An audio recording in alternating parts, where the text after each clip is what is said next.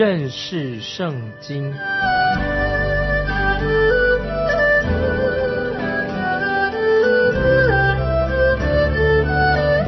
认识上帝的话，把上帝的话带到全世界。本节目是由认识圣经机构和环球广播电台联合制作，欢迎收听。亲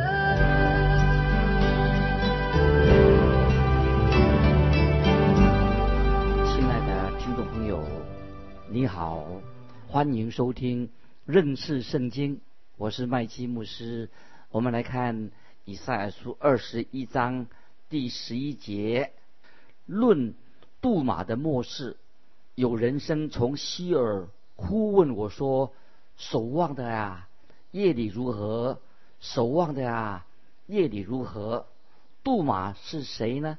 杜马就是指以东，原文是安静的意思。以东这块地就像死亡一样的安静。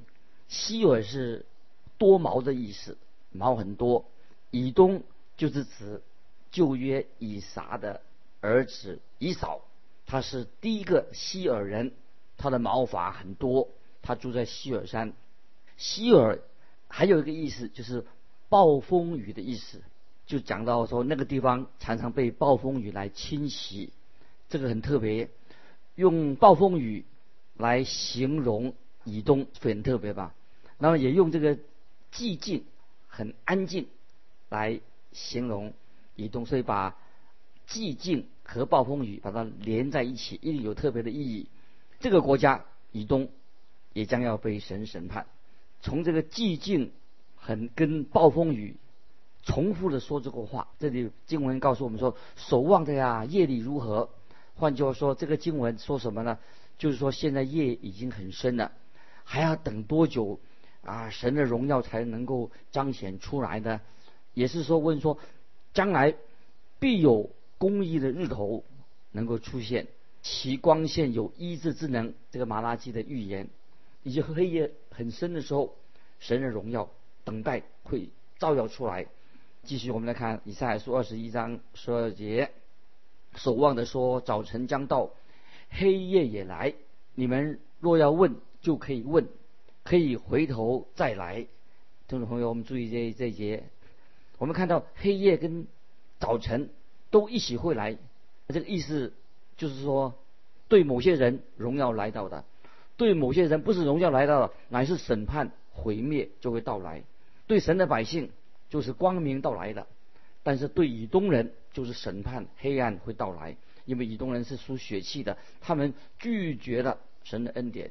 接下来我们看十三节，论亚拉伯的末世，抵旦接伴的客旅啊，你们必在亚拉伯的树林中住宿。亚拉伯就是阿拉伯，有也有双重的含义在里面。这节经文很明显的是说到。阿拉伯的历史，他们的历史的黑暗时期，比他们所想象的还要黑暗，是一个非常黑暗的一个时期。阿拉伯就是以斯玛利他们的地图，以斯玛利人就是旷野当当中的贝多因人，贝多因支派，也是就是现在的阿拉伯人。感谢神，神也特别对亚阿拉伯人发预言。我们知道亚伯拉罕的儿子以斯玛利。跟另外一个儿子伊撒，这两个人一向是相处相处的不好，他们的后裔也互相的对立，处不来。就是今天呢，我们看阿拉伯人跟犹太人，他们彼此互相对立。如果他们的祖先亚伯拉罕看到这种现在这种情况的话，我想亚伯拉罕他一定会啊后悔，他认为他自己他犯的罪啊，他犯个那个罪不是一个小罪，影响很大，不是一个小罪而已。所以我们看到，在人类的历史当中，这个罪恶会不断的危害到，因为人犯罪了，会危害到他的后裔，会危害到他的孩子，危害他的家庭。接下来我们看以赛亚书二十一章十六、十四到十六节，提马地的居民拿水来送给口渴的，拿饼来迎接逃避的，因为他们逃避刀剑和出了鞘的刀。并上了弦的弓，与刀兵的重灾。主对我这样说：一年之内，照故宫的年数，积达的一切荣耀必归于无有。注意这几节经文，这个预言到底是讲什么呢？这个说明审判就快要临到这个地图了，跟地上的人。这一章经文是用诗人先知以赛亚用诗人的这个描述的方式，描述他心里面非常的痛苦。但是在这个结尾，这个结论这章的结尾说的，可以说就是现在是晚上的时刻。但是我们知道啊，神所创造的日子有早晨有晚上，这是头一日，早晨快要到来的，人类的痛苦。黑夜夜晚，哭泣将要结束了。新的一天终要到来的，就是当我们悔改归向耶稣的时候，新的日子就到来的。人类的失败，人类的罪恶，人类的夜晚，这种黑暗终要结束，因为公义的日头，公义的太阳要发光了。所以，听众朋友，我们做基督徒的，我们乃是迎接神赐给我们的一个新的一天，新的早晨。接下来我们看以赛亚书二十二章意象谷的末世。二十二章以赛亚书就说到审判要临到耶路撒冷，审判是从遥远的巴比伦开始，最后接着就会逼近耶路撒冷。神对耶路撒冷审判这一场审判的风暴，神的烈怒要临到这个圣城耶路撒冷。我们来看二十二章以赛亚书。第一节论意象谷的末世，有什么事使你这满城的人都上房顶呢？意象谷的末世是针对耶路撒冷，就像第四节、第八节、第九、第十节所指的意象谷，就是以赛亚先知以赛亚，他用正反两面的来做解释，因为从这个山谷里面眺望远处的地方，我们知道在旧约摩西。曾经站在尼泊山眺望应许之地，主耶稣他自己也从橄榄山来眺望耶路撒冷这个城。在这段经文里面，这个山谷预表这山谷的意思，意象谷这个谷底代表忧愁，代表降悲，代表死亡。这个山谷的意象是直到愁苦将要临到啊，愁苦战争将要来临的。那么这个山谷。是一个他领受一个意象的地方，会让人心里面很惊奇，心里面会很恐惧，所以人要跑到那个屋顶上去询问，到底将来要发生什么危险，有什么大灾难要来到呢？在以赛亚书第三十六、三十七章，我们就会看到耶路撒冷将要被亚述军人啊，亚述的军队包围，也要被他们掳掠，在幕后。围城的日子，在幕后的日子，围城进攻的日子啊，耶路撒冷，那么就会被被毁掉的。所以主耶稣就在新约时代就警告那个时候的百姓，要赶快赶快啊，从屋顶上下来，赶快来逃命啊！这个记载在马太福音二十四章十六十几节，要逃命。这是耶稣在新约时候警告在屋顶上的人，赶快下来逃命吧。接下来我们继续回到以赛亚书。二十二章第四节，所以我说你们转眼不看我，我要痛哭，不要因我众民的毁灭就竭力安慰我。这里说我的众民是指谁呢？就指以色列民。继续我们看第九、第十节，你们看见大卫城的破口很多，便聚集下池的水，又数点耶路撒冷的房屋，将房屋拆毁，修补城墙。这两节经文，它有内容啊，关于这个事情的发生，就是讲西西家王曾经做了这个为保护耶路撒冷做了预防的措施，为了保护耶路撒冷，这是记载在历代志下第二十一章。那么这里也另外说到，西西家王他在这个水泉的这个水泉的四周围起了一道墙，让这个城市不会在作战的时候啊缺乏了饮的水，跟喝的水。那今天这个在耶路撒冷还可以看到这种护水的这种墙。这段经文到底是什么意义在哪里的？也是指到将来啊要发生的事情，在历史上已经印证了这样的事情，就是耶路撒冷它会敌人会围攻围攻耶路撒冷。那么这个敌人到底是谁呢？那有人说是讲到波斯帝国，未来的波斯帝国要称霸，要来围攻耶路撒冷。其实到了波斯那个时代，波斯大帝的时代，耶路撒冷早已经被攻破了，变成一个废墟了。很显然的，这段经文所指的就是指到耶路撒冷的敌人，是指到亚述国，他们是从北方来的敌人。亚述人在那个时候曾经一度只围困了圣城耶路撒冷，并没有攻进去。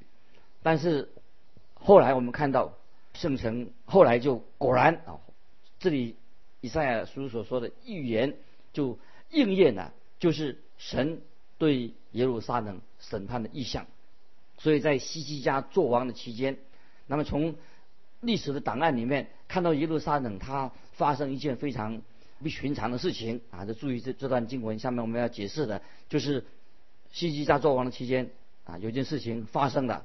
发生什么事情呢？就看到一个类似敌基督的人出现。这个敌基督是谁呢？就是色伯纳。这个敌基督名叫色伯纳，以后慢慢解释。另外出现一个人叫做以利亚敬，以利亚敬是预表耶稣基督，这个色伯纳去预表敌基督。最后主耶稣基督预表耶稣基督的以利亚敬会把这个世上这个敌基督色伯纳把它除掉。接下来我们看以赛亚书二十五章是做解释，以赛亚这个预言的解释。我们看第十五节。主万军之耶和华这样说：“你去见掌银库的，就是加载色伯纳啊！注意这，色伯纳这个人，对他说：色伯纳是谁呢？是掌管银库的，是西西家做王的时候，他是一个非常狡猾的、狡猾的一个政客。他盗用国家的财富啊！这个都记载在列王记下，啊，十八章还有十九章，以赛亚书三十六。”三十六章记载，这个色伯纳啊，这个加载色伯纳管银库的，是个非常狡猾的、很卑鄙的一个人。我们继续看，回到以赛亚书二十二章第十六节，你在这里做什么呢？有什么人竟在这里凿坟墓？就是在高处为自己凿坟墓，在磐石中为自己凿出安身之所呢？这里指的是谁啊？什么人？什么人？这个人就指这个。管银库的色伯纳，他为自己已经造了一个墓园，一个坟墓，好使他想说使他的名字可以永久流传。啊，说起来实在是很悲哀。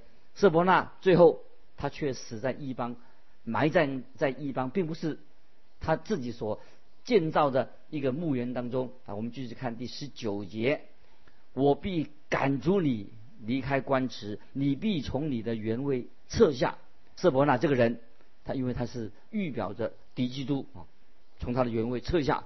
接下来我们看二十二十一节，到那日，我必召我的仆人希勒家的儿子以利亚敬来啊，以利亚敬这个人出现了，将你的外袍给他穿上，将你的腰带给他系紧，将你的政权交在他手中，他必做耶路撒冷居民和犹大家的父。这里以利亚敬这个人。他是接续了色伯纳，他是一个政治人物，接续了色伯纳，这个人就是一个无私的人。那么他把以利亚敬跟色伯纳做一个对比，就像敌基督跟基督做王做一个对比。先知以赛亚特别的提到这两个人，这两个人不单单是他们是对立的，而且可以说敌基督跟真正的基督是水火不相容的。色伯纳是预表着敌基督。以利亚敬属于基督，是象征着耶稣基督。那么这些都是形容，这字用词都具有代表性的。接下来我们看二十二节：我必将大卫的家的钥匙放在他肩头上，他开无人能关，他关无人能开。这些经文说的很好了。二十二节：我必将大卫的钥匙放在他肩头上，他开。无人能关，他关无人能开。这节经文让我们就马上想到启示录三章第七节，听众朋友把它记起来，这是主耶稣所说的话。启示录三章七节这样说：你要写信给菲拉铁菲教会的使者说，那圣洁真实拿着大卫的钥匙，开了就没有人能关，关了就没有人能开。主主耶稣说，写信给菲拉铁菲教会的使者说，那圣洁真实拿着大卫的钥匙，开了就没有人能关，关了就没有人能开。那么这是谁？就是要告诉我们听众朋友，今天我们基督徒可以把自己的生命交在主耶稣的手中，在他手中，他开的门就没有人能关，他关的门就没有能开。就是说，我们在主耶稣的手里面是永远的安全可靠的。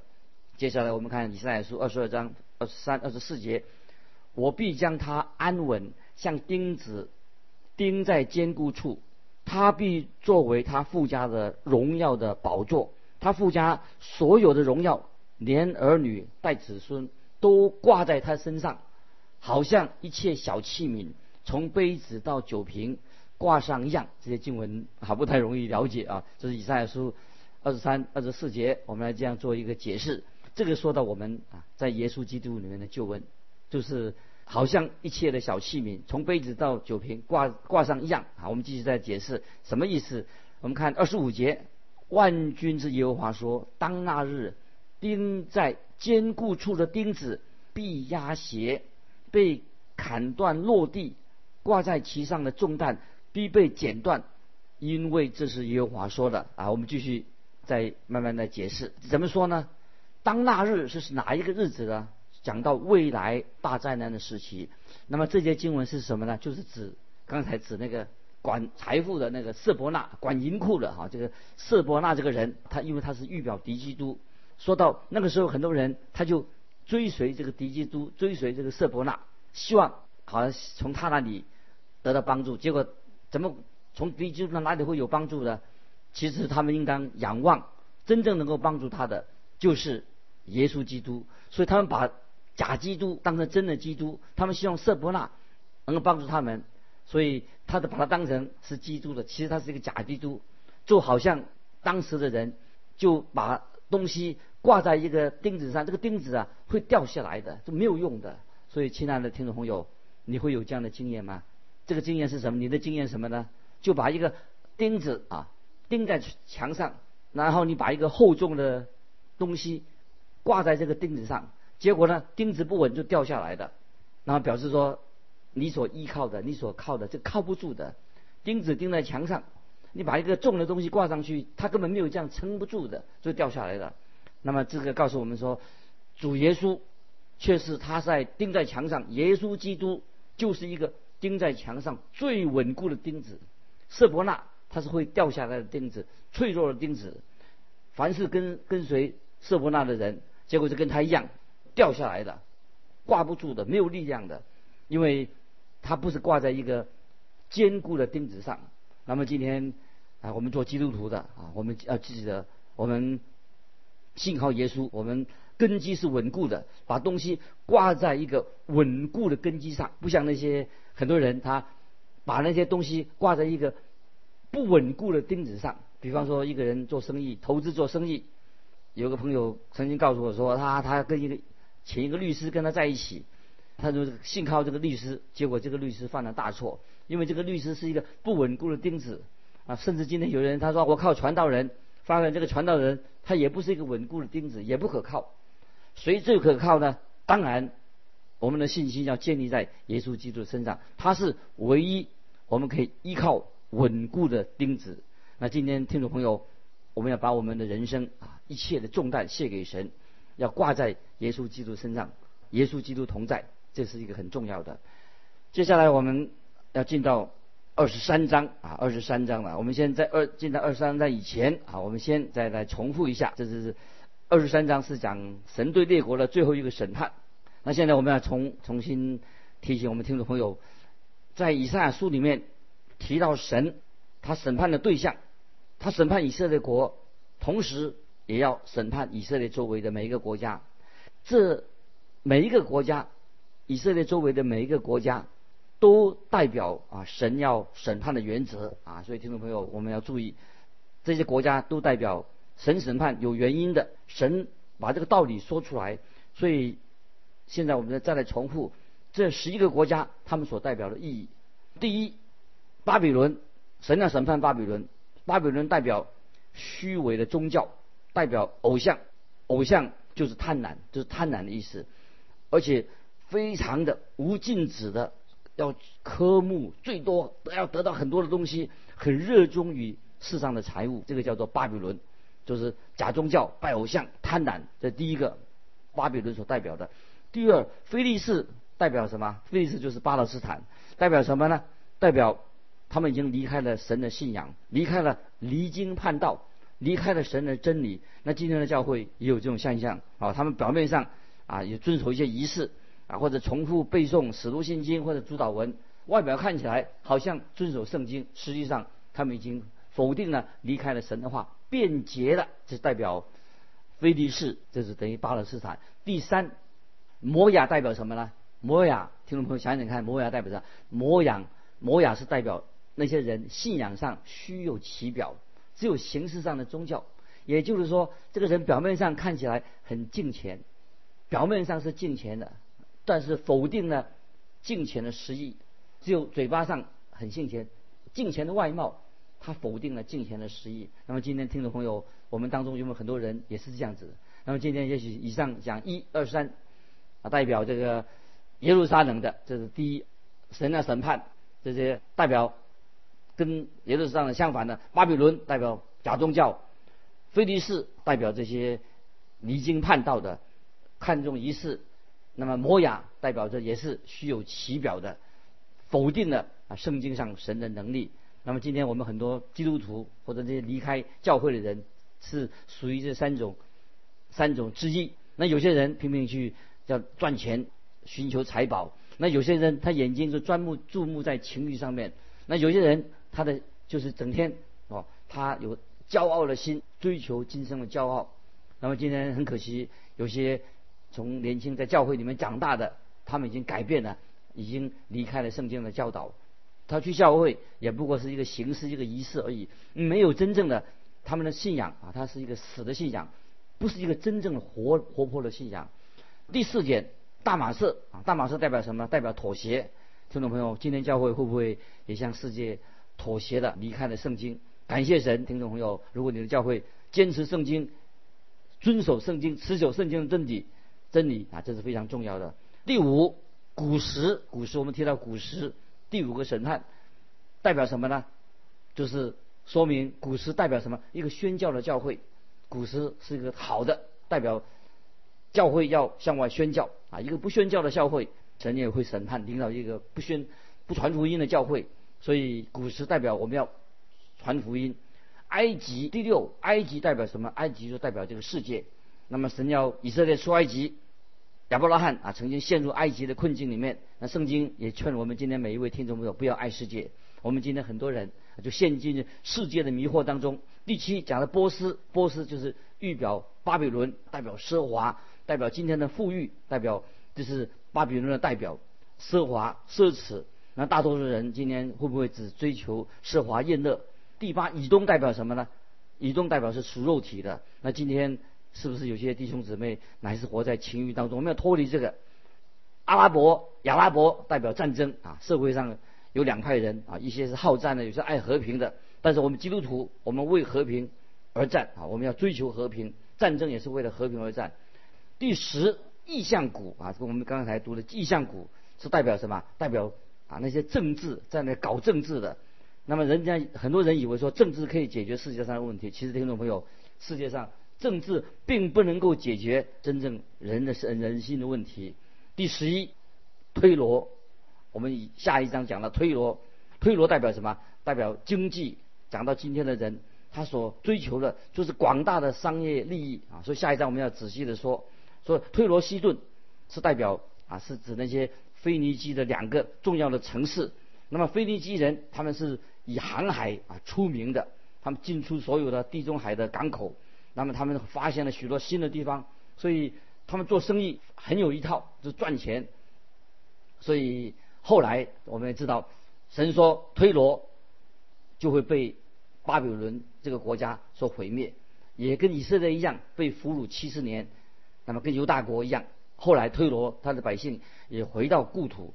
那么这里啊，所以让我们听众朋友先了解，我们引用一句以西结二十六章十四节的话：“我必使你成为净光的磐石，做晒网的地方，你不得再被建造，因为这是主耶和华说的。”啊，现在我们知道这个西罗啊，西罗这个地方，那么现在已经变成今天的小小小的土耳其里面一个小镇，所以古代的推罗这个地方，它的遗址现在什么呀？已经变成一个废墟了。所以神很清楚的会说到推罗这个地方将不会再啊重建，不会再重建。那么所以以上今天我们从以赛亚书。二十一章开始讲到这些审判啊，十一个审判啊，让我们以后继续会啊重复了解以赛亚书先知所告诉我们重要的信息。今天我们就分享到这里，听众朋友，盼望自己我们好好的求神圣灵开我们的心窍，让我们对以赛亚书能够抓到它的重点啊，知道透过先知神要告诉我们，今天每一位基督徒神要向我们说话。听众朋友，我们就今天就分享到这里。听众朋友，如果你有感动。欢迎你来信跟我们分享你的信仰生活或有什么问题，欢迎你来信，来信可以寄到环球电台认识圣经麦基牧师收，愿神祝福你，我们下次再见。